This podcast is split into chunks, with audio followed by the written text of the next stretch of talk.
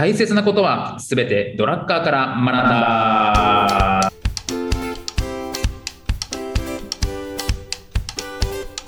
ということで、はい、えーこんにちは中野秀俊です。こんにちは、小沢裕二です。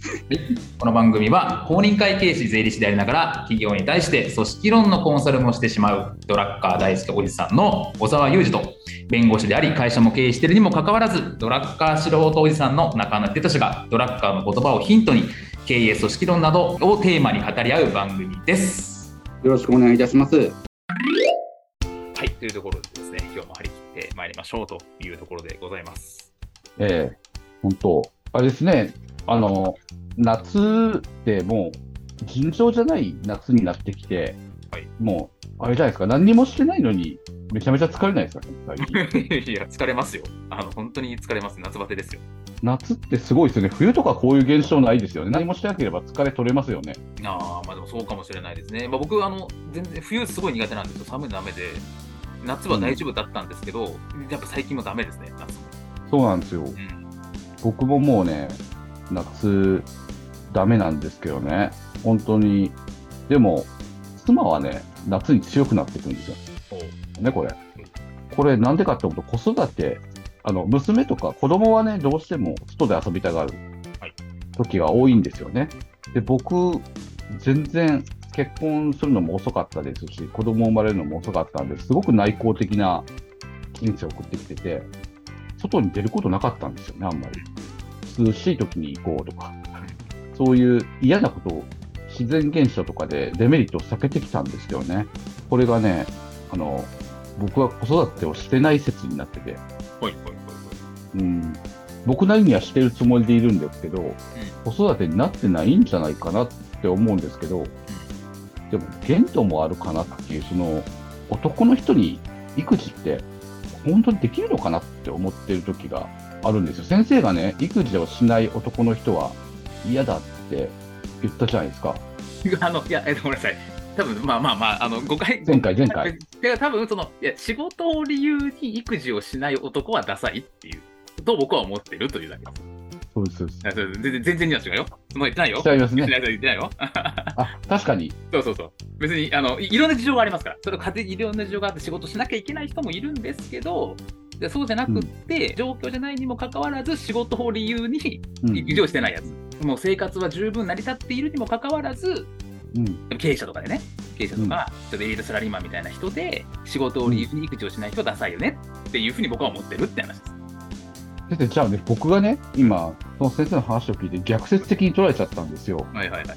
僕、育児向いてないんですよ。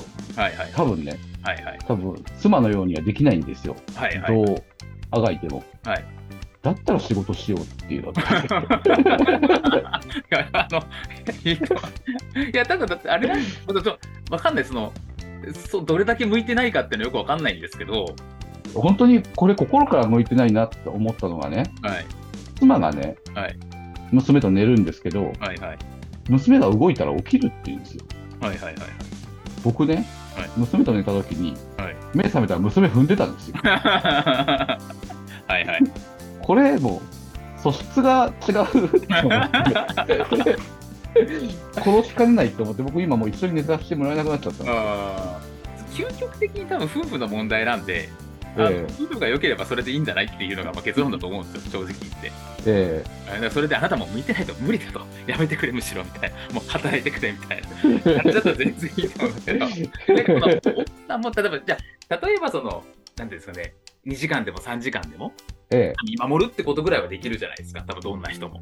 えできますできます。それはやってますね、そうね、うん。まあ、そうお札でやってらっしゃいますけど、うん。それぐらいできる、できるのにもかかわらず、俺やんねえよみたいな。いや、俺育児向いてねえもんみたいなやつはダサいよねっていうことを言いたいだけです。そうですよね自分できることもあるじゃんっていう。どんな人でも。うん見守るぐらいはできますよねそうそうそうそう。あの娘がね、はい道路に飛び出した時にねはいはいはい。ちょっと車の影が遠くに見えて、はいはいはい。まあ、事故まではいかんけど、親の本能としてはとその飛び出した娘のところに飛び込んでしまうようなシチュエーションが昔あったんですね、はいはいはい。妻と3人で歩いてる時にはいはい。娘がふらふらっと行った時に、はいちょっと車が見えるみたいな、はいその時に僕が、やっぱり親の本能と歩みたくて、はいはい。僕に何があっても娘は守らなあかんって飛び出したんですよ、僕も。はいはいはい。で、娘を抱えようと思ったら、同じタイミングで妻もね、はい飛び出してて、はい妻と僕が交通事故を起こしたのごつんこ しちゃったみたいな。そうそうそう。妻が、その後、こう、目元、あの、側頭部に青あざができて、はいはいはい。僕がね、あの、僕がね、とんでもないやつみたいに、DV したみたいなね。DV 夫になるはいはいはい。みたいなね、感じになってた時あったんですけどね、そういう時はさすがに出れると思うんですよ。はいはい。でもね、幼稚園のね、はい参観会行ってくださいとか、はいはい。面談はい行ってくださいとか、僕、できないん なんでよ。面談はできるでしょ、だって。面談って僕、い言いたいこと一つもないですもんね。まあでも妻はね、はいはい。言いたいことたくさんあるみたいなんですよ。はいはいはいはい。お友達ができているかどうかとか。はいはいはい。僕ね、まあ、確かにお友達がいるかどうかぐらいは気になりますよね。はいはい。でも、一行ですよ、僕が聞きたいことなんて。寂しい思いしてないですか？言って、あの、はいはい孤立してないですか？ぐらい。はいはいはい。うん、そういう時にね、孤立してるっていうのは、僕としては環境を変えてあげるとか、そういうことをするんですけどね。はいなんかね、その辺がね、こう、先生のね、あの、ダメの、こう、あかんやつみたいなのにハマってるんじゃないかなと いや、さっきやつ言う。いやでも私すごいしてますよ。普通に子育て全然してる方だと思いますよ。あの、もっとしてないやつは本当にしてないですから。昭和みたいな感じですかね、イメージ。うんでも昭和はちゃうな。うんあれは子育てしなくて、子育ては女性がした方がいいっていう時代でしたもんね。まあ、した方がいいっていうか、するもんだっていう感じだったんじゃないですか？僕は昭和生きてないってあれですけど。さ確かに僕も大して昭和生きてない。まあ、昭和生まれですか？ら、昭和昭和ってあれです。もう全、ね物心ついた時には平成ぐらいやったんで。だから、いや、多分本当にね、まあ、僕の知り合いの経営者とかも全然子育てしてない人とか、普通にいたりとか、そもそも別に暮らしてるとかいう人もたくさんいらっしゃいますし。それがね、僕はそれやんないんですよ。僕もね、確かにあの、例えばね、あの、休日にゴルフ行くっていうのはやめちゃったんですよ。ああ、はいはいはいはいはい。子供ができて。はいはいはい。いくら妻が育ててるからといって、僕がゴルフに行っていいわけがないだろう。はいはいはい。そういうのはやめたんですけどね。でもね、と傷ついてるところがあって。まあ、これフリートークでしたよね。やめましょう。そうですそうですね、そうですね。あの、目を、小田先生に目をために言ってきますが、小田先生はかなりやってる方だと思います。あの、これ2回撮りなんですけどね、今日もね、トランポリン行ってますからね、娘がね。そう。かなりやってます。先生、先生今日仕事してましたもん、ね。趣味、趣味。趣味。本当マニー、マニー、マニー、マニ そうだよよ。夜はこんなよくわかんない趣味みたいな音声ファン向け撮って本当に。どうなってんだよ。子供寝かせろ、本当に。ー。本当そうですよ。今頃多分ね、妻は寝かしに行ってると思うんですけど、僕はこんなところでね、趣味みたいな話しちゃってねですよ。できない言って、これ、横に妻聞いたら切れますよね。何なんだよ、この話。誰も聞いてない番組撮って、本当に。ね何なんだよ、本当に。じゃあ本題入っていきましょうか。入りましょう、入りましょう。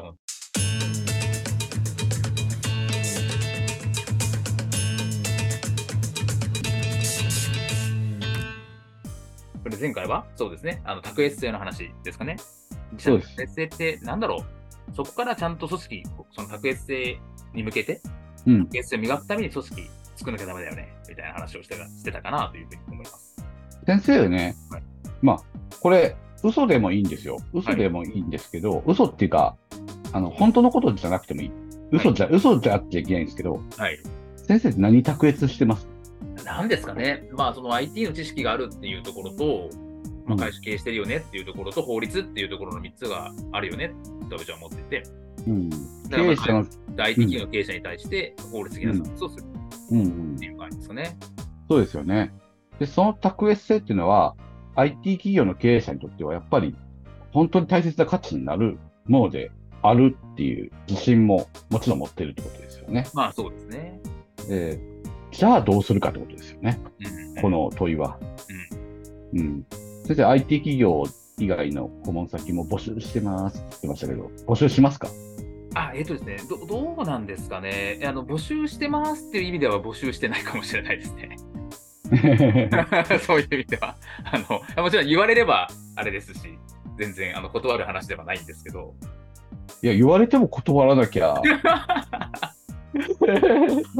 そうですね。で卓越性ない部門ですもんね。あ卓越性ないっていうのは、あそれでも先生ね、2割でやっても勝てるのかもしれないですけどね。はい他の、他の弁護士と比べたら、あの弁護士とか、あの弁護士とか、あの弁護士とかね。あの弁護士より勝てますよね。いますよね。先生、ツイッターでも絡んでる弁護士とか、先生、上からですもんね、いつもね。絡んでないよ。あんま絡むしてんだよ。良さそうだから。避け避けられてますよね。えー避けられて、まあ避けられて、そうですね。そうですね。こっちは避けてんだ、こっちが。まあ、そうですね。そこ、その本筋中の本筋はいじゃないところっていうのは、まあまあ軽視してくださいっていうのが理屈ですよね、多分ね。そうですね。そうですね。なるほど、なるほど。できないですけどね。そんな、そんな、ね、お客さん、ね、先生の顧問、なってくださいって言われて、いや、うちは IT にしか卓越性がないから断りますって言えるわけじゃなくて、その範囲でベストを尽くすはずですけど、理屈では卓越性、お客様が本当に満足するかで決めてくださいってことですよね。卓越してないんだったらやめてくださいっていうのが理屈ではありますよね。なるほどね。うん。で、そのために組織を作っていく。うんうんうんまあ、言うと先生としては IT 企業の、まあ、経営者であったこともあったので、ベンチャー企業に適切なサービスが提供できる。あまりこういう経験している弁護士の方はいらっしゃらないんで、先生はそこに卓越してるはずだと。で、それに向けて組織を作っていくので、人事戦略とかもうん IT 中心に組み出していくわけですよね。まあそうですね。だから採用する人もそうですよね。そうですよね。うん。スタッフすらそうですよね。えーサポートしてくれるスタッフ。えーもちろんそのジジムのスタッフみたいな当然いるので、総務的なポジションもいますけど、確かにその、I- うん IT、あのいろんなツールをうち使うので、うん。入入社中にも面接時にも言ってますけど、そういうのが苦手な人は厳しいと思いますね。そうですよね。うん、そう、卓越性についてこれない可能性のある方っていうのは、あの、先生の事務所で働いても幸せにならないかもしれない。ああ、そうですね。お互いにね。うん。なので、そういったところもやめていくことも、人事もそうですし、そもそもね、あの、活動の中で、こう、法律以外の事務、一般的にどの会社さんもやんなきゃいけないことっていうのは、外に投げてもいいっていうのもありますよね。うん、そうですね、そうですね。えー経理などはね、まあ、法務は自社でできるかもしれないですけど、経理、総務など、どこ、あの、先生の卓越性使う場面ではないので、そこのマネジメントはしなくていいっていうのも一つありますもんね。